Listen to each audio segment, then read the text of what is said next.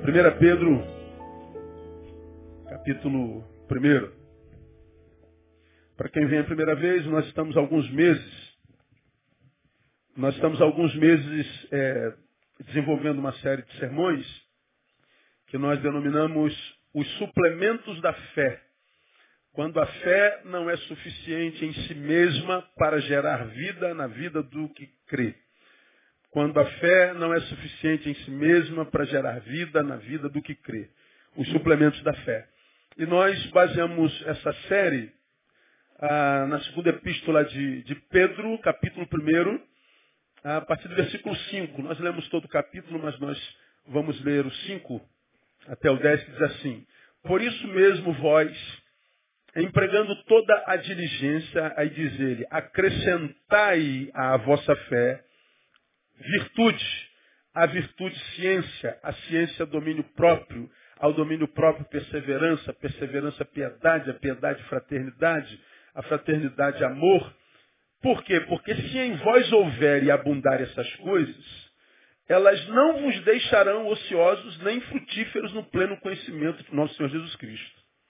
Pois aquele em quem não há essas coisas é cego, vendo somente o que está perto, havendo-se esquecido da purificação dos seus antigos pecados. Portanto, irmãos, procurai mais diligentemente fazer firme a vossa vocação e eleição, porque fazendo isto, leiam comigo, nunca, jamais tropeçareis. Então nós estamos estudando isso já há alguns meses.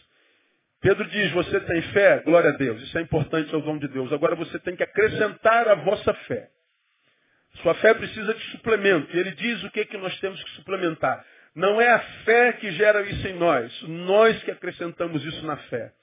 Virtude, ciência, domínio próprio, perseverança, piedade, fraternidade e amor. Não é a fé que produz isso em nós. Nós acrescentamos isso à fé. E ele diz, se em nós ou se em vós houverem abundar essas coisas, que coisas? Os suplementos, não a fé. Se abundarem essas coisas em nós, se nós acrescentarmos isso à fé, ele está dizendo, ah, nós nunca ficaremos infrutíferos. Ou seja, tua vida nunca passará pela história sem vida. Tua vida sempre será cheia de vida. Você não terá só muitos anos de vida, terá muita vida em cada ano. Você não terá só é, é, longevidade cronológica, você terá intensidade. Você nunca será infrutífero. E o versículo 10 diz, se em vós abundarem essas coisas, vocês nunca, jamais tropeçarão. São os suplementos da fé. Aí nós mostramos que é possível que nós fracassemos na fé. Tenhamos fé e fracassemos. Nada tem a ver com salvação, tem a ver com qualidade de vida. Mostramos. E depois nós fomos é, falando sobre cada suplemento. Falamos sobre virtude. A palavra é arete, excelência moral. Tem a ver com, per, com, com perseverança disciplinar. Tem a ver com caráter. Tem a ver com a com investimento naquele que nós somos quando não tem ninguém olhando para nós, porque Deus não se relaciona com esse ser que nós somos na coletividade, Deus se relaciona com aquele ser que nós somos quando não tem ninguém olhando para nós. Caráter é o que nós somos quando estamos sozinhos. Então, ou nós é, implementamos caráter na nossa fé, ou a gente vai ficar pelo caminho. Estudamos o outro suplemento que é a ciência, a palavra é gnosis. Só que gnosis aqui, o conhecimento aqui, a ciência aqui, não é acúmulo de informações, é conhecimento experiencial. Não é, como eu exemplifiquei aos irmãos, saber que esse fio carrega energia, tem poder. Bom, qualquer um sabe disso. Todo mundo tem informação que há poder nesse fio. Mas do que, que Pedro está falando? De desencapar o fio, ganhar um choque, experimentar o choque. Uma coisa é saber que o fio tem poder, outra coisa é ganhar um choque. Paulo está falando, ou você busca experiência com Deus, para ir além de uma fé teórica, discursiva, verborrágica, blá blá blá, ou você se transforma num crente frio, que sabe tudo de Deus sem conhecê-lo. Falamos de gnose. E hoje, ah, e depois nós falamos sobre domínio próprio, egcrateia, autocontrole, não é? é poder dentro. É, egcrateia vem de encratóis, poder dentro É, domínio próprio. Nós falamos o que é domínio próprio, para que, ele serve, qual o perigo de não ter. Foi tremendo. Essa palavra também já está lá na cantina. Hoje nós queremos falar sobre outro suplemento. Depois de domínio próprio vem o quê? A? Não ouvi. Diga perseverança. Então ele está dizendo, acrescente a sua fé perseverança. O que é perseverança? A palavra é, do original que dá sentido a essa palavra é a palavra upomone. Olha que coisa interessante, irmãos. Upomone significa literalmente ficar para trás. Quem quer ficar para trás aí? Diga glória a Deus. Tá certo? Ficar para trás. Eu fiquei bolado com esse negócio. Acrescente a sua fé a capacidade de ficar para trás. Agora, em que sentido que a palavra ficar para trás entra no contexto? Eu achei brilhante isso aqui, por muito tempo. Eu pensei que perseverança fosse exatamente ao contrário. Você está tá seguindo. Então, persevera, continua seguindo. Não fica para trás não, pelo amor de Deus. Persevera. Fica firme. Continua. Prossiga. Perseverança. Eu sempre acreditei que, que, que, que perseverança fosse isso. Bom, também é. Mas no sentido lato, no sentido, no, no âmago da palavra, no cerne da palavra, no, no, na, na, medula óssea da palavra. Estou inventando, viu gente? Ah, no sentido primeiro da palavra, ah, ele quer dizer, fique para trás. Muda no quê? Persevere, fique firme, siga em frente e fica para trás no quê? É, ficar pressupõe o quê? Inércia. Siga em frente, ficar. Não. Fique. Inércia. Ah, não se mova. Seja tomado pela imobilidade. Persevere. Fique. Em que sentido que esse negócio entra na nossa vida e por que, que é tão difícil? Ah, nós vivemos num mundo que muda tanto, é tão mutante e tão rápido. Nós vivemos hoje uma vida tão corrida, a gente tem que fazer tudo ao mesmo tempo. A gente tem que saber de tudo um pouquinho e por causa disso a gente não sabe de nada muitíssimo. A gente, a gente compra o nosso celular e a gente leva um tempão para aprender a mexer 10% nele. Quando a gente aprende a mexer 10%, saiu novo. Aí você já fica doido no novo, nem aprendeu a mexer nesse aqui. Se você pegar o teu celular, o mais antigo, aquele que, que, que era um cebolão quando saiu na década de 90, lembra? Que tu botava aqui do lado, tu andava de lado, tão pesado que ele era. Grande. Se você pegar, eu tenho um, se você pegar aquele e tentar aprender a mexer tudo que ele faz, até hoje você não saberia fazer, porque é muita coisa. Então, por que, que é difícil? Fala assim, fica inerte, fique imóvel. Pô, porque a vida é movimento, pastor. A vida é vucu-vucu, a vida é rápida, a vida, a vida é ágil. Como é que a Bíblia está falando para eu ficar? Por que, que, é difícil? Porque a vida é muito movimentada, a vida é muito dinâmica, a vida é muito agitada, a vida é muito corrida, a vida é muito tal. E a ordem qual é? Ficar. Fique para trás dessa agitação toda. Fique para trás dessa correria toda. Fique fora desse mês, desse, desse modus vivendi louco de ser. Fique fora dessa vida superficial que faz com que você conheça de tudo um pouquinho e faz com que você não conheça nada muitíssimo. Hum, fique fora desse modus vivendi que não tem a ver com a palavra de Deus, que não tem a ver com os valores de Deus. Dá para exemplificar isso muito, muito facilmente. Se bem que eu acho que já deu para entender. Nesse mundo corrido, a gente tem que se virar. Aí o que, que acontece? A gente vai adoecendo no nosso senso de valores. O reino deixa de ser primeiro lugar na nossa vida. Busca primeiro o reino. E as coisas? Serão acrescentadas. O que, que Jesus está falando? Esquece as coisas, irmão. Preocupe-se com o reino. Cuida do meu reino que das tuas coisas cuido eu. Não é um bom negócio? Aí o que, que a gente faz? A gente esquece o reino e tenta cuidar das nossas coisas. Aí o que, que acontece? A gente não consegue cuidar das nossas coisas e ainda fica fora do reino. E aí o que, que acontece? A não vida, a gente não vive, existe. E por que, que isso acontece? Porque a gente está correndo. Porque quando é que você está, irmão? Estou correndo atrás. Estou correndo atrás, pastor. Porque quem corre atrás chega em segundo, irmão. Estou correndo atrás, estou correndo atrás, estou correndo atrás. Correndo. O Senhor está dizendo assim, ó, fica para trás, filho.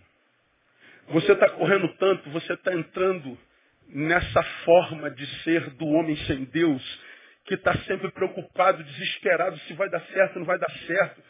Você contamina teu, teu hoje, como eu tenho ensinado os irmãos, com, com ansiedade do futuro. Ansiedade é futuro demais no presente. Você contamina o teu presente com, com, com os traumas do passado. Trauma, mágoa é passado demais no presente. Aí você traz passado para o presente, você traz futuro para o presente.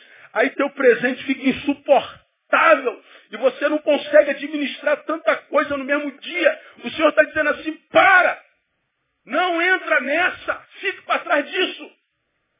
Quando Pedro diz assim, fique para trás, ele está dizendo, não desenvolva a mesma filosofia de vida que o homem sem Deus desenvolve. Para com essa correria toda, imaginando que a tua correria que vai fazer de você próspero ou abençoado. Não, os meus amados eu abençoo enquanto dormem. Ora, não é, não é porque Deus abençoa o preguiçoso. Ele dorme porque ele entregou a Deus. Ele fez a sua parte e entregou a Deus. Diz, Deus, eu vou descansar porque eu sei que tu cuidas de mim. Ele falou assim, você entendeu, meu filho, vai dormir, porque você pode falar como salmista, eu me deito e durmo, acordo, porque o Senhor me sustém. Agora, o que, que acontece com o meu contemporâneo? Ele fica desesperado. Ele precisa dar certo. Ele precisa ostentar, ele precisa aparecer, ele precisa ter sucesso. Ele precisa está no pódio, no alto. Ele precisa, ele precisa, ele precisa. Aí ele vai cuidar da vida dele. Coloca Deus lá no final da fila. Pedro está dizendo assim, olha, de qual geração você faz parte? É essa. Analise o senso de valores dos homens sem Deus na tua geração. Você vai ser tentado por eles. Como preguei há bem pouco tempo atrás, citando o salmista que diz, meu filho, se os pecadores tentarem te seduzir, não consintas. O que, é que eu falei naquele sermão? Você vai ser seduzido. Você vai ser tentado. E nós, que não vivemos segundo os valores desse mundo, nós somos de outro mundo, diz a palavra, somos tentados a esquecer da nossa origem, a espiritual, de que reino nós pertencemos, e nós então somos absorvidos nós somos sugados pela geração que nós somos chamados a influenciar, mas acontece o contrário, nós somos influenciados por ela. O que, é que nós estamos pregando domingo de manhã, série de sermão domingo de semana sobre o espírito da época, Zeitgeist. Estamos falando sobre a igreja de Corinto, que ao invés de ser um agente de transformação, foi um agente transformado. Foi uma igreja que não quis ficar para trás do seu tempo.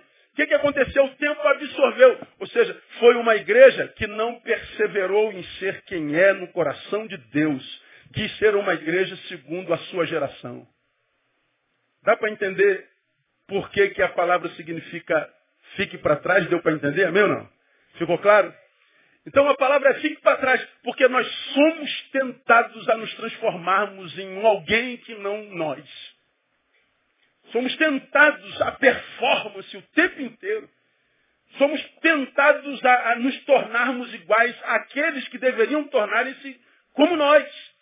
O Senhor está dizendo, se você perceber que a tua geração, o teu tempo está te absorvendo, persevere, fique para trás. É, ficar para trás é ser chamado nessa geração de careta. Pô, cara, todo mundo dá um tapinha, cara. Tu não vai dar um tapinha, não? Não dou não, irmão. Pô, tu é maior careta, me sou.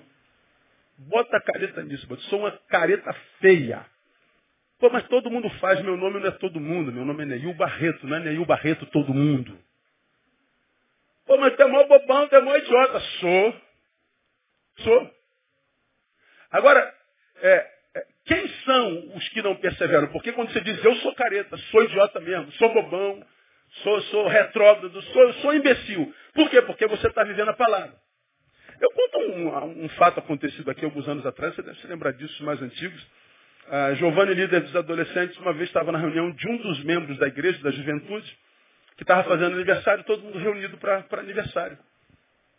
Aí está lá aquela brincadeira toda, papapá, papapá, papapá, papapá. Aí daqui a pouco rola uma cerveja em cima da mesa. Não tem nada a ver com isso não, isso é problema seu.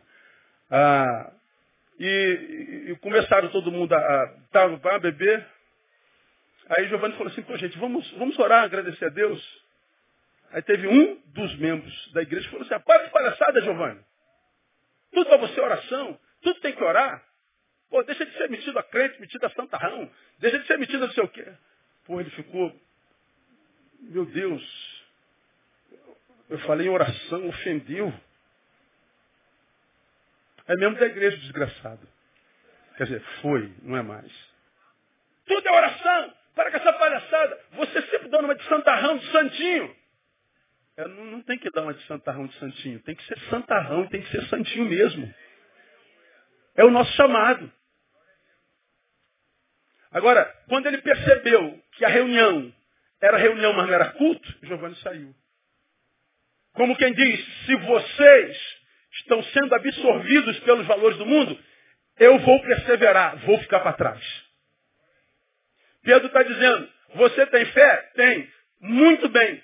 Mesmo de posse dessa fé, você vai ser tentado a não permitir que os frutos da fé brotem em você. Você vai ser seduzido de novo pelo mundo. Aí Pedro está dizendo, você tem que imprimir perseverança. Quem faz isso é você. É como quem, quem, quem, quem por exemplo, ah, quer se livrar de um, de um vício que, que praticou por muito tempo, se converteu e aí se livrou dele. Bom, se você foi viciado, não interessa no que foi, foi viciado, ah, existem alguns vícios que não têm cura. Eles são dominados, como o alcoolismo, por exemplo. O alcoolista não é curado. Ele pode ficar 20 anos sem tocar no álcool. Mas se por um acaso ele tem uma fraqueza, depois de 20 anos e toma o álcool, ele não consegue parar mais. O vício eclode. O vício vem à tona. Então o que, que ele tem que fazer? Não tocar no álcool. Então, aí o que, que acontece? Muita gente chega viciada e pede a Deus para livrá-lo do vício. Não, o Senhor não vai livrá-lo do vício. O vício é teu. Você é que vai lutar contra o vício. Um vício não tem como ter ajuda externa. Perseverança. Você outrora se dedicava ao álcool, ao, ao fumo, ao, à maconha, à cocaína, ao sexo, a, a, a amar demais, mulheres que amam demais. Você foi dependente disso. Pois bem, ah, conseguiu se livrar disso por um tempo pelo poder do Espírito na tua vida. E aí você agora está sendo tentado tentado aquilo de novo. O que, que o Senhor diz? Persevera. Fique para trás. Isso é perseverança. A vida se desenvolve em essência na permanência. A vida não se desenvolve na correria. A vida verdadeira não acontece na nossa ida. A vida verdadeira acontece no nosso retorno. Você se lembra que eu falei sobre isso aqui? É, eu disse que me encontro com muita gente que vive dizendo, estou correndo atrás da minha felicidade, estou correndo atrás da minha felicidade. Aí eu disse assim, aprendam de uma vez, felicidade não tem a ver com o lugar onde a gente vai e nem com o que a gente faz lá. Felicidade tem a ver com o lugar para o qual a gente volta e quem nos espera lá. Então a felicidade não é na ida, é para o retorno tem a ver com a minha permanência. Qual é o bem mais precioso que um ser humano tem na vida? Me digam vocês. Na terra. Alguém já falou aqui. Qual é? Família. Quem concorda que o bem mais precioso que a gente tem na vida é família? Diga, eu concordo, pastor. Diga assim, a minha família é uma bênção. Aleluia. Pois bem, a família a gente vive onde? Estando. A gente faz tudo que precisa fazer para manutenir a vida. Mas depois que a gente faz tudo que precisa fazer, a gente volta para o que dá sentido à vida. É lá que a vida se manifesta. É lá que a vida é vida. O resto é produção. O resto é performance.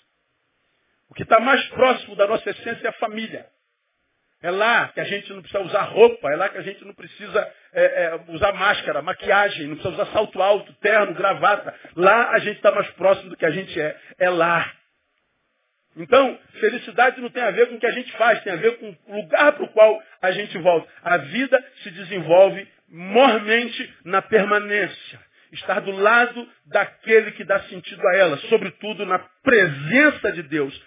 Todos estão abandonando a Deus fique para trás, permaneça nele, porque nele está a vida. É disso que Pedro está falando. Perseverança é ficar para trás. Então, não adianta a gente ficar pedindo a Deus para fazer isso por nós, fazer aquilo por nós. Oh Deus, abençoa teu servo. Tira de mim isso, tira de mim aquilo. Tira, não, quem tira é a gente. Considerado isso, pensemos um pouco mais sobre perseverança. A perseverança traz em si, portanto, alguma semelhança com o que chamamos de perda. Aliás, vem da mesma raiz. Perseverança, perda. Todos estão vivendo, você que é jovem principalmente, está vendo a juventude toda é, curtindo as baladas, curtindo a mulherada, curtindo a homarada, curtindo a cachaçada, a drogada, e você com a Biblinha vindo para a igreja.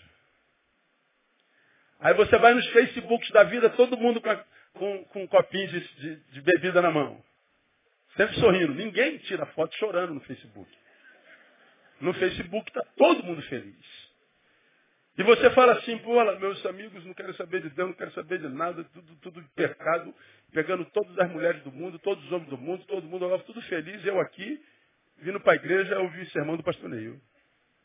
Aí você não consegue permanecer, você imagina que eles estão ganhando, que eles estão vivendo, que eles estão bombando. Você imagina que o muito movimento, as muitas agendas das baladas e das celebrações parece com vida, parece com vitória. E você está aqui na igreja buscando ao Senhor a sensação é de perda. Ficar para trás dá uma pequena sensação de perda. Mas Pedro está dizendo, fica para trás. Viva a sensação de perda. Porque é só sensação. Você perdendo o que eles estão ganhando, está de posse da maior de todas as vitórias. Você é um perdedor vitorioso. E eu posso afirmar que eles são vitoriosos perdedores. Porque a Bíblia diz que melhor é o fim das coisas. O que conta é como vai acabar a história. Então essa sensação de perda não é simples. Por que, que perseverar? Ele fica firme, persevera, fica para trás se for necessário. Por que, que perseverar é difícil? Porque a gente não gosta de perder, a gente não gosta de perder nem no zero em um, irmão. Zero em um, perdi. Lembra, eu preguei sobre isso alguns domingos. Quem inventou a frase, o importante é competir, tirou segundo lugar. Por isso que ele fez essa frase. Porque o importante é ganhar. A gente quer ganhar, irmão. A gente não quer perder. A gente quer ganhar em tudo, em todas. Aí vem Pedro e fala assim, ó, fica para trás. Pô, Pedro, não é fácil. Ora, considerando isso, se todos vão, aparentemente evoluem, eu fico para trás, então quer dizer que eu estou perdendo. Então, disso tiramos três novas verdades. Primeiro, praticar ou perseverança é uma prática, portanto, de minorias. Por quê? Porque a gente não sabe perder. Perseverança não é obra da maioria. Por quê? Porque nós não queremos ficar para trás. Nós não sabemos perder. Nós queremos honra, glória, nós queremos é, é, é, é exibicionismo, nós queremos é, ser glorificados. Nós somos parte dessa geração que trocou, como você já me viu pregando, a ética pela estética. Nós somos uma geração estética. A ética é o que carrega dentro, não se vê, a não ser que frutifique. E a estética é o que os olhos percebem. Uma geração que troca ética por estética, troca na ética o serviço pelo, na estética, o exibicionismo. O estético tem como prerrogativa maior o exibicionismo. O que é bonito é para se mostrar. Ora, e é exatamente na geração estética que aparece o santuário do exibicionismo. Como é o nome do santuário do exibicionismo? Facebook. Você não consegue comer arroz com ovo sem que o mundo saiba que você come arroz com ovo. Você não consegue mais. Já não é mais uma possibilidade de viver para si. Eu preciso ser adorado, curtido. O meu humor depende de quanta gente curtiu o que eu publiquei. E se alguém fizer uma crítica, acaba com o meu dia. Sucesso não é ter amigo que a gente chama pelo nome, é ter seguidores. A geração estética que substituiu a ética não serve mais, é servida. E o seu sucesso precisa ser exibido. Pedro diz, fica para trás. Continua ético. Continua servo. Porque o maior no reino não é quem tem mais curtida. O maior é o servo de todos. O reino olha de cabeça para baixo. Por que, que é difícil perseverar? Persevera. E todo mundo debanda. Porque a gente precisa ser igual. A gente não sabe ficar para trás. A gente precisa ter a, a, imagem de campeão, cheiro de campeão, roupa de campeão, é, cheiro de felicidade, cheiro de, de, de, de, ascendência. A gente precisa ser top. E você já aprendeu que no reino ganha quem sabe perder. Porque a gente não ganha sempre. Então, quando a gente fala de perseverança, estamos falando de algo que é prática de uma minoria, porque ninguém gosta de perder. Segundo, quando a gente fala de perseverança, a gente precisa lembrar que perseverar não é uma sugestão bíblica, é uma ordem. Acrescentai a vossa fé perseverança. Pedro não está sugerindo. O Espírito Santo, pela boca de Pedro, não está dando uma sugestão, é uma ordem. Você precisa aprender a ficar para trás. Você precisa de caráter, você precisa, portanto, de virtude, como nós falamos na, na, na primeira, no primeiro suplemento. Você precisa de autoridade moral, você precisa discernir quem você é. Se você é para Deus ou é para si mesmo. Você precisa saber a qual coração você quer agradar, se o teu ou se o dele. Então, perseverar é uma ordem. Acrescentai a vossa fé perseverança. Ressalto isso porque tendemos a cumprir na palavra só as ordens que a gente gosta. Como disse, se não me engano, Santo Agostinho, se você crê no Evangelho, só ah, se você acha que é Evangelho só aquilo que você gosta, então não é no Evangelho que você crê, é em si mesmo. Porque mesmo quando a Bíblia nos dá uma ordem que mexe com as nossas entranhas, que toque no carnegão da nossa ferida e doa, ainda que eu não queira, ainda que eu não concorde. Está na palavra? Tá. Então é palavra de Deus, eu tenho que me submeter. Então é perseverar. Mas pastor, está todo mundo fazendo. Meu nome não é todo mundo. Diga, meu nome não é todo mundo. Perseverar é uma ordem. E terceiro, é uma necessidade. Para quem não quer ficar infrutífero. Veja, o texto diz, nós lemos o versículo, o versículo 8, porque se houver, e se em vós houver, e abundarem essas coisas, elas não vos deixarão ociosos, nem infrutíferos no pleno conhecimento de Deus. Ah, aqui eu, eu, vou, eu vou lembrar você o que eu tenho falado há tantos anos aqui. Quando o suicida se mata, ele quer matar o quê? Me lembre. Ele quer matar o quê? A dor, ele não quer matar a vida. Vocês já me ouviram falar mil vezes sobre isso. O suicida não quer morrer, ele quer viver, mas não consegue. O suicida, ele quer matar a ociosidade. Ele quer matar a infrutividade. O suicida, ele, ele reconhece o seu potencial, o fato de estar biologicamente vivo, mas essa vida não presta para nada, não encontra sentido em nada, essa vida está ociosa.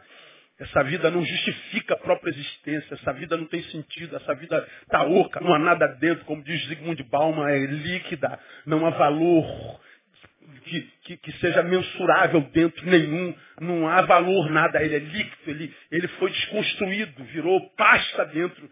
E ele diz, meu Deus, para que viver se essa vida não encontra sentido em nada, se essa vida é ociosa, é inútil, se essa vida frutífera. Ele diz, não, viver isso é pior do que a morte, então ele se mata. Ele não se mata porque quer morrer, ele se mata porque quer viver e não consegue. O suicida ensina que pior do que a morte é a ausência da vida. Eu prefiro morrer a estar vivo sem conseguir viver. Quando Pedro diz, se em vós abundarem essas coisas, vocês vão ter vida até o final da sua vida. Você não vai experimentar a morte antes da morte chegar. Você vai ser alvo da promessa do mestre que diz, eu vim para que vocês tenham vida e vida com abundância. De que, que ele está falando? De, de, de significado.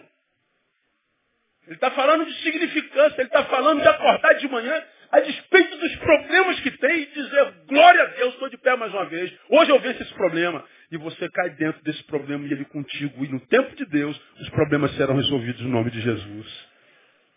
Por que, que perseverar é importante? Porque é uma necessidade. Pedro diz versículo 10, fazendo isto, nunca jamais tropeçareis. Ora, a gente só tropeça no que a gente não viu. Pedro está dizendo, você vai ter visão de mundo. Você vai ter visão da vida, você vai discernir as eras, os tempos. Você vai ter visão além do alcance, você vai discernir a sua história, seu trajeto. Você não vai tropeçar porque você tem miopia existencial, porque você não tem visão existencial. Não, você vai ver com os olhos de Deus. Por quê? Porque persevera. Porque teve coragem de bancar estar sozinho, se necessário for, porque todos se perderam, porque teve coragem de bancar o nome que Deus te deu. Você se recusou a ser mais um no meio de todo mundo. Eu vou ficar sozinho, porque eu sei que eu vou poder contar com a presença do meu Deus. E Ele vai honrar a tua perseverança. Perseverança, perseverança, perseverança, perseverança. Abre a tua Bíblia em Hebreus, Hebreus capítulo 10. Deixa eu mostrar para você outra coisa. Hebreus 10. Lá em 10, 36, o autor de Hebreus diz assim,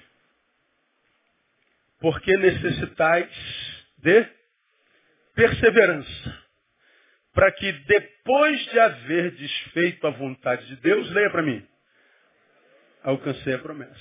Então veja, ah, eu fiz a vontade de Deus. Fiz o que era certinho. Mas ele está dizendo, não basta fazer certo para alcançar, como ele diz lá, a promessa. Eu fiz certinho, e ainda que certinho eu posso não alcançar a promessa. Por quê? Porque faltou o quê? Perseverança. Quer um exemplo bíblico? Posso dar para você um exemplo bíblico de uma igreja que você já me ouviu pregar sobre ela umas três vezes. Tenho, porém, contra ti que deixastes o quê? Teu primeiro amor. Para qual igreja ele disse isso? A igreja de Éfeso. Lembra do que você já ouviu aqui. O que é deixar primeiro amor? É, é muito simples. Aquela igreja foi edificada em Cristo, que é o alicerce dela, e pelo Espírito Santo. Começou debaixo da bênção do Senhor. No momento histórico dessa mesma igreja, o Senhor intervém através de João, diz assim, João, Manda essa igreja se arrepender. Eu reconheço as suas obras, são obras tremendas, obras grandes, maravilhosas, obras feras. Não tenho o que dizer da vossa produção. Eu só tenho uma coisa contra vocês. Vocês deixaram o amor primeiro. Do que, que ele está falando? Ele está falando que o que eu faço hoje, que é o mesmo que eu fiz ontem, mesma coisa. Ontem eu comecei com a bênção de Deus. Hoje eu faço a mesma coisa, talvez melhor, porque a prática faz com que a gente alcance excelência. Então eu estou fazendo a mesma coisa e com excelência. O Senhor está dizendo, eu te abençoei no início, mas não te abençoo mais agora, não te abençoo mais agora. Mas como eu estou fazendo a mesma coisa e melhorei o que eu estou fazendo, você está fazendo a mesma coisa e com mais eficiência, mas não faz com a mesma razão. Você não faz com a mesma motivação. Vamos lembrar o que eu exemplifiquei para vocês? Eu sou alguém generoso, que estou com sede. Saciei a minha sede sobre água. Aí tem uma irmã aqui pertinho de mim que está com sede, eu quero abençoá-la. Por favor, minha irmã. Você está com sede, não está?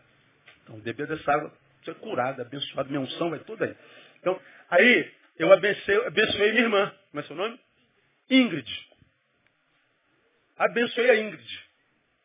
Por quê? Porque a minha sede já havia sido saciada. E eu vi que a minha irmã estava com sede, porque no mesmo deserto que eu. E eu abençoei a Ingrid com aquilo que Deus me deu. Fui o canal da bênção de Deus.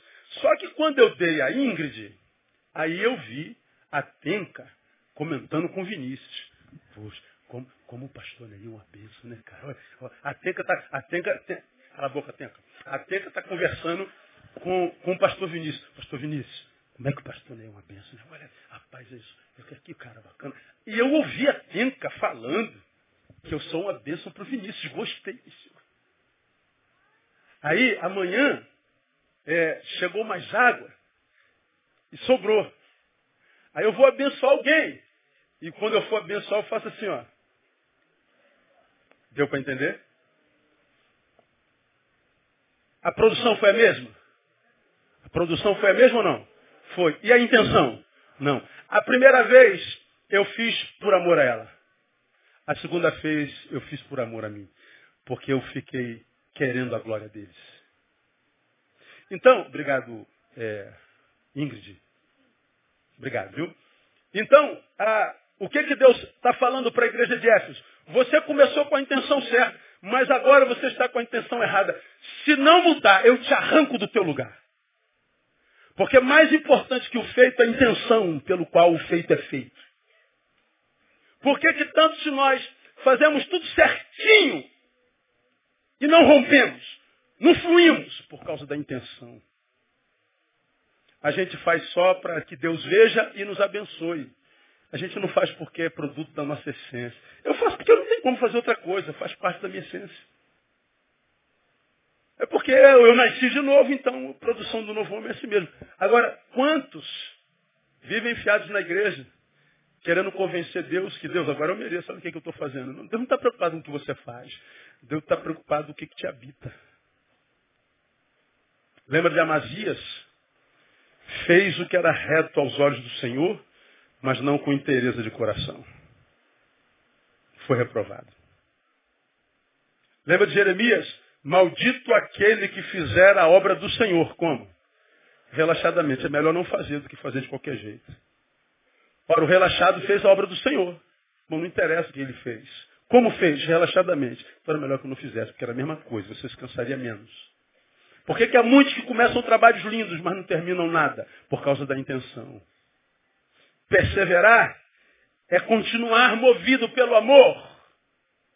O que, que te move? A glória dos homens. Ah, Deus vai parar de aplaudir você, meu irmão. Os homens vão continuar te aplaudindo como fez com os fariseus. O que, que vocês buscam quando vocês oram nas praças? Quando vocês é, é, é, é colocam roupa de, de, de, saco e cinza? O que, que vocês querem? Vocês querem ser vistos pelos homens? Vocês oram, vocês fazem isso, jejum, para serem vistos pelos homens? Aí Jesus disse assim, é, pois bem, digo-vos que já recebestes o vosso galardão. É aplauso humano que você quer? É já tiveram, é só o que terão. Ora, nós não vivemos para aplausos humanos, nós vivemos para o aplauso dos céus. Nós queremos que Deus veja. Se isso é uma verdade, a mão direita não precisa saber o que fez a esquerda. Ele viu. Os olhos do Senhor estão em todo lugar. Quem está entendendo? Diga, eu estou entendendo. Então precisa ser permanente precisa ser permanente. Perseverar é uma prática de minoria, é uma ordem, é uma necessidade, precisa ser permanente. Mas aquele que perseverar até o fim, ó, esse será salvo. Mateus 24, 13. Algumas áreas nas quais devemos perseverar e a gente termina a palavra de hoje. Onde a gente deve perseverar? Atos 2, 42. Rapidinho lá. Fala sobre as primeiras conversões e no 42 diz assim, e perseveravam aonde? na doutrina dos apóstolos e na comunhão, na doutrina dos apóstolos. Onde a gente deve perseverar? Na doutrina. Hoje, então, lá não, lá só tinha aquela doutrina, mas hoje, pelo amor de Deus. Cadê? O que, eu li aqui agora que eu te mostrei? Lembra? Meu irmão, é, é muito. É, o striptease de Jesus. Ah, tem um, tem, tem um ministério que, com, com, com a, dizem eles, estratégia de evangelizar, estão promovendo striptease. A igreja do doido lá na Baixada Fluminense, ungindo cigarro. Você quer se livrar de cigarro? Vou ungir seu cigarro. E você vai. Aí tu vê todo mundo fumando no palco. Uma loucura. A igreja evangélica, como, como disse alguém, se, se, se botar uma lona, vira circo. Nós estamos bem pertinho. Se pintar o muro de branco, vira hospício. Estão loucos e doidos, é, loucos e, palhaços, gente. Então, é, é um hospício, é uma loucura. Se você passa pela igreja evangélica sem discernimento, você se perde. Você não persevera na doutrina. Ah, diz aí também, na doutrina e na comunhão. Isto é, aprender a conviver com os diferentes. Comunhão não é a celebração dos iguais, é a celebração dos diferentes que transcendem a diferença para conviver na convergência Jesus Cristo. Porque nós temos uma convergência que é maior do que todas as nossas diferenças. Agora, o que, que acontece, por exemplo, com os denominacionalistas? Eles só vivem com os iguais. Somos livres para fazer igual. Quem é livre para fazer igual é escravo sem saber. Maturidade é a capacidade de se relacionar com o diferente sem ser contaminado por ele. Perseverar na comunhão é crescer. Tu vai pregar para o maconheiro? Então não fuma maconha, pô. Deixa de ser maconheiro, ô maconheiro. Você vai pregar para prostituta, tem que deitar com ela. Crente camaleão, que toma acordo da geografia. Não existe isso. Aprender a conviver com os diferentes. Eu louvo a Deus porque eu aprendi isso muito cedo. Eu fui, eu fui adestrado para ser líder de, de uma instituição. E servi a instituição durante sete anos da minha vida, tentando, eu quadrado tentando caber dentro daquela bola. E não dava. Ou eu uma bola tentando caber dentro do quadrado. Não dava. Eu tentei, mas nunca fui feliz. Porque eu estava tentando ser alguém que os outros queriam que eu fosse, não eu mesmo. E ninguém consegue ser quem não é a vida inteira. Porque vai sentir saudade de quem é na essência. E eu louvo a Deus porque eu descobri cedo. E tentei ser redondo no mundo que é redondo. Glória a Deus, a terra é redonda. Então dá para servir ao Senhor do, do, do universo. Agora, quantos que a gente encontra? Gente capaz, gente com talento, mas servindo a religião, a instituição, adestrado e não discipulado, sepultando potencialidades. Podia estar servindo o reino de Deus, está servindo a um CNPJ. Nunca vai ser feliz. Devemos perseverar aonde? Na generosidade. Olha o versículo 46. E perseverando unânimes Todos os dias no templo e partindo pão em casa comiam com alegria e singeleza de coração. Generosidade. Abençoado, como você já aprendeu, não é quem recebe a bênção. Abençoado é quem compartilha a bênção recebida. Quem pediu a Deus uma bênção e recebeu e não compartilhou é alguém que pode ser chamado por Deus de parasita. Eu não me torno abençoado quando a bênção chega. Eu me torno abençoado quando a bênção passa por mim e vai. Se a bênção chegou a mim e não chegou até ninguém, eu sou um parasita, eu não sou um abençoado. E perseverar nas orações. Perseverar nas orações é não abandonar o relacionamento com Deus. Você já aprendeu que oração é o quê? Oração é aquilo que transforma nosso encontro com Cristo em relacionamento. Porque quando a palavra entrou no meu coração, eu me encontrei com Jesus, me converti. Por quê? Porque ele falou comigo. Ora, se só um fala entre os dois, não é relacionamento.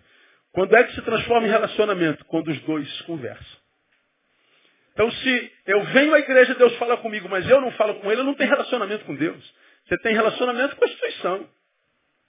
A oração transforma meu encontro com Cristo em relacionamento. E perseverar no que para a gente terminar? Na graça. Atos 13, 43 Diz o quê? E despedida a sinagoga, muitos judeus e prosélitos devotos seguiram a Paulo e a Barnabé, os quais, falando-lhes, os exortavam a perseverarem na graça de Deus. Perseverar na graça. Interessante. Perseverar na graça me lembra de Dietrich Bonhoeffer. Quando ele fala sobre a, gra a graça maravilhosa a graça barata. Ele diz que graça é aquilo para o que devemos voltar todo dia. E o que, que ele quer dizer que graça é aquilo para o que devemos voltar todo dia? Ele falou, é fácil, todo dia, sair debaixo da graça. É fácil, todo dia, sermos tentados a achar que nós somos abençoados por mérito. Achar que no reino existe, por nossa parte, a meritocracia achar que é por, pelo que eu faço que Deus me abençoa, achar que é pelo meu sacrifício, pelo meu esforço que Deus me abençoa, achar que Deus me abençoa pelo que eu fiz é anular a graça. E por que você acha que as igrejas do Brasil, do mundo, têm tantas campanhas? Sete semanas do poder. Aí você tem que vir nas sete para ser abençoado. E tu veio nas sete, qual é a lógica? Então Deus vai me abençoar. Por quê? Porque eu vim nas sete. Sacrifício teu. Às oito, sexta-feira da, da, da, da, prosperidade. Às quatro, quarta-feira da superação. Às 318 pastores do, do óleo. E aí está todo mundo na campanha, no jejum, num monte, tal, fazendo, se esforçando e, e, um amigo meu lá fazendo a campanha de 21 dias, sem mentir, sem reclamar, sem não sei o quê. Eu no 22, o que, que eu faço? Não, ele pode mentir, reclamar. Não, o evangelho não é campanha, não é campanha, evangelho é modus vivendi. Ou entra nas entranhas, muda, gera um novo homem, sai de nós naturalmente no dia a dia, ou não adianta estar na igreja todo dia, não adianta fazer campanha, não é o que, pelo que você faz, é pelo que ele já fez. Deus não te abençoa pelo que você fez ou vai fazer. Deus te abençoa pelo que Jesus já fez na cruz do Calvário.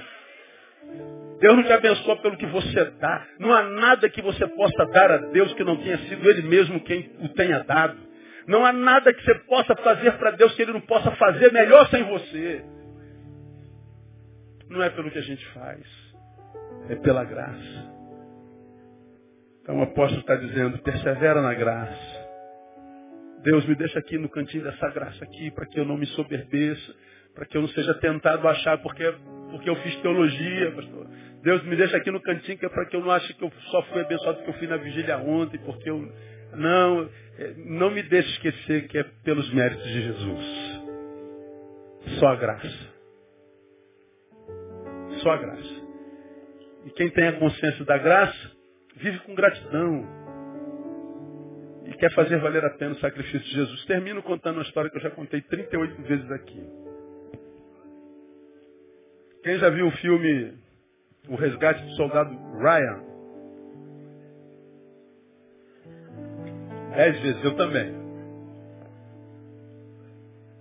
Uma tropa de militares, guerra, Vietnã, recebem uma ordem do comando de que uma mulher tinha três filhos na guerra, dois já haviam morrido. Na mesma guerra. E aí descobriram que tinha um filho vivo e o comandante, o general Macalister, disse assim, não, essa mulher não pode perder três filhos numa, numa guerra, pelo amor de Deus, vamos mandar um menino para casa, porque que isso, três filhos, não. Aí eles pegaram uma, uma, uma tropa e disse, achem esse moleque, soldado Ryan e saíram. Onde é que está? Ninguém sabe onde está o raio, o raio do raio. Ninguém sabe onde está o moleque. E, e, o pelotão saiu por tudo quanto é canto procurando o raia. E foi morrendo um por um. Um por um. Quando acharam o soldado Ryan, houve uma emboscada dos inimigos, o pelotão inteirinho morreu. O soldado Ryan estava bem e ele foi ver o capitão, que era um herói, já baleado, ensanguentado, caído, o soldado Ryan se, se ajoelha perto dele, fica perto dele, e ele diz assim, eu só te peço uma coisa. Viva de forma a fazer valer a pena o sacrifício da minha tropa. Essa tropa Ryan toda morreu por você. Viva de forma a fazer valer a pena o sacrifício desse pelotão. Aí dali vai-se para o final do filme, aparece o soldado agora velho, depois dos 80 anos, indo no cemitério, no túmulo do capitão que disse isso para ele, e ele leva a, a, a, esposa, os filhos, os netos, e ele já andando com muita dificuldade, velhinho, ele vai diante do túmulo do capitão, ele, se, ele, ele, ele fala com o capitão, capitão, eu estou no final, e, falando sozinho aqui, né? Minha família, meus filhos, meus netos. E eu vivi de forma a fazer valer a pena o seu sacrifício. Eu fui um homem de bem. Ele chama a velhinha dele, disse assim, amor, diga que eu sou um, um homem de bem. E ela diz, você é o melhor, meu amor. Aí ele chora e diz, capitão, eu fiz valer a pena. O que é viver debaixo da graça? é fazer valer a pena o sacrifício de Jesus na cruz do Calvário por nós. Ele morreu a nossa morte. Se é para ele, é pau da porte.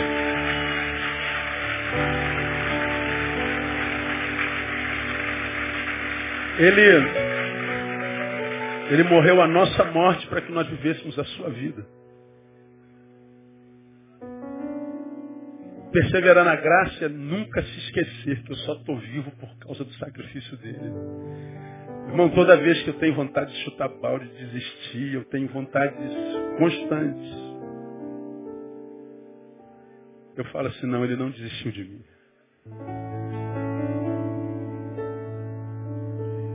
Então não é por causa de A, B ou C, daquele problema, daquele problema que eu vou desistir. Não, Senhor, eu vou permanecer. Eu vou ficar para trás. Ah, mas todos estão te abandonando. Eu vou ficar contigo, eu vou ficar para trás, eu vou perseverar. Eu vou perseverar. O que você acha que Jesus sente de um homem que persevera, de uma mulher que persevera, de uma igreja que persevera? O que você acha que ele acha? É, é muito, isso é muito forte, irmão. Nós estamos fazendo valer a pena o sacrifício de Jesus. Senhor, tu não morrestes em vão. Nossa vida vai se auto-justificar. Nós vamos fazer valer a pena o teu sacrifício na cruz do Calvário. Isso é perseverar. Porque toda vez que a gente faz da nossa vida o que não presta, a gente está dizendo aí, ô otário, morreu à toa, mané. A gente o crucifica de novo. A gente o coloca para fora da nossa vida. Termino com uma frase que, que eu li esses dias. Ó, estou terminando pela terceira vez. Mas essa é a última vez que eu termino.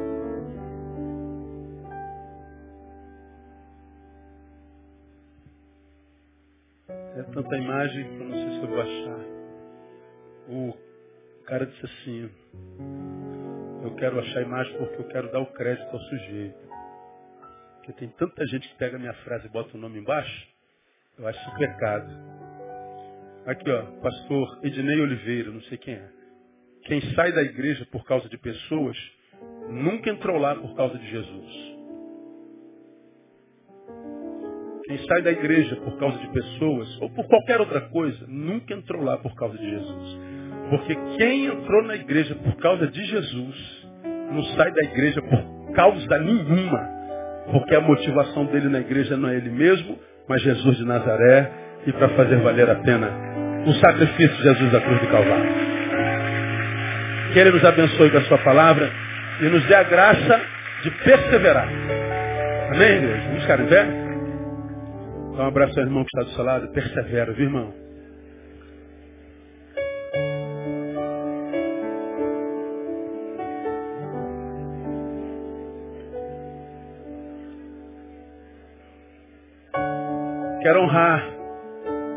Igreja como eu faço sempre. Vocês já ouviram o seu pastor falando que eu não pastorei por causa de vocês, minha motivação não são vocês. Eu não faço por causa de homem algum, eu faço por causa de Deus. Por isso eu sou livre para pastorear do jeito que eu pastoreio, ser do jeito que eu sou, porque eu não estou nem aí para as pessoas. Eu só quero agradar o meu Deus. E quando a gente agrada a Deus, não tem como não desagradar a homens. Mas também não tem como, agradando a Deus, de fracassar diante dos homens. Não tem jeito. Agora, embora vocês não sejam a razão da minha vida, a razão da minha vida é Jesus, vocês me estimulam demais. Ser pastor da nossa igreja é uma grande honra para mim, vocês vão ver isso no boletim, domingo que vem escrito. É o primeiro domingo do ano eclesiástico, tem ceia, e no domingo que vem vem toda, todo o calendário do ano e a diretoria da igreja e uma palavra pastoral. Eu digo isso lá. Quando eu vejo uma igreja reformada como a nossa, uma igreja batista, numa quarta-feira chuvosa, lotada desse jeito,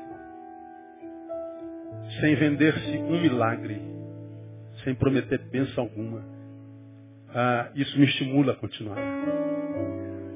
Vocês me fazem crer que tem gente ainda que ama a palavra de Deus. Que ama a palavra. Que o que desejam é a palavra, de conhecer a palavra, crescer na graça e no conhecimento da palavra. Porque para encher uma igreja é fácil. Vem de milagre aí, mole. Inventa unzinhos aqui. Faz um, uma hipnose coletiva. Fácil. Mas só pela palavra, só se tiver alguém que ama essa palavra. Então eu me estimulo por ver, a nossa igreja sempre botada, toda reunião nossa é cheia, toda. Por quê? Porque é a igreja que ama a palavra. Que essa palavra possa gerar um homem, uma mulher madura em você, que te dê capacidade de ficar para trás, perseverar, para que você nunca jamais tropece, que a tua vida desperte sorriso nos, nos lábios de Deus e não lágrimas nos seus olhos. Vamos orar ao Senhor. Pai, nós te louvamos por essa noite. Que noite gostosa. Teus filhos vieram do trabalho cansados, trânsito terrível, ônibus cheio, mas escolheram terminar o dia aqui na tua casa, ouvindo a tua palavra. Que o Senhor possa honrar os meus irmãos, que essa palavra possa ficar retida na sua mente e seu coração, de modo a fazer deles homens e mulheres que consigam ficar para trás, perseverantes, homens de conhecimento, homens de virtude. Que a fé de cada um dos meus irmãos seja suplementada nessa noite, verdadeiramente, para que, em abundando nessas coisas, eles nunca fiquem ociosos ou infrutíferos. Uma vez que vamos da tua casa, leve-nos para nossa, guardados debaixo da tua mão poderosa, e anula, ó Deus, toda cilada do diabo que porventura haja contra qualquer um de nós Sim, Deus, que todos os que daqui saírem em suas próprias casas cheguem sãos e salvos e que vivam o restante de semana abençoado na tua presença. Pois nós pedimos que assim seja, no nome de Jesus, nosso Senhor que reina. Amém e aleluia. Vamos com Deus, Deus abençoe você. Até domingo. Domingo de manhã e à noite eu estou aqui e aguardo você. Vamos com Deus.